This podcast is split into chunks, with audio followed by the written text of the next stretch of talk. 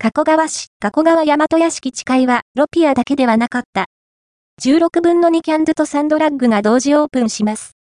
今月、加古川大和屋敷に、新しいお店がオープンしますよ。場所は地下。地下といえば、昨年改装され、グランドオープンした食品スーパーマーケットのロピアがあります。激安ジャンボパックやメガ盛り惣菜等を、身近な場所で購入できるようになりましたね。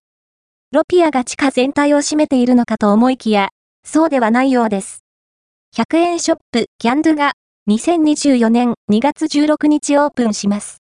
キャンドゥ加古川大和屋敷店オープン記念で2月16日から2月18日の3日間限定、は、犬ワンドゥエコバッグがもらえます。地下にオープンするのは、キャンドゥだけではないようです。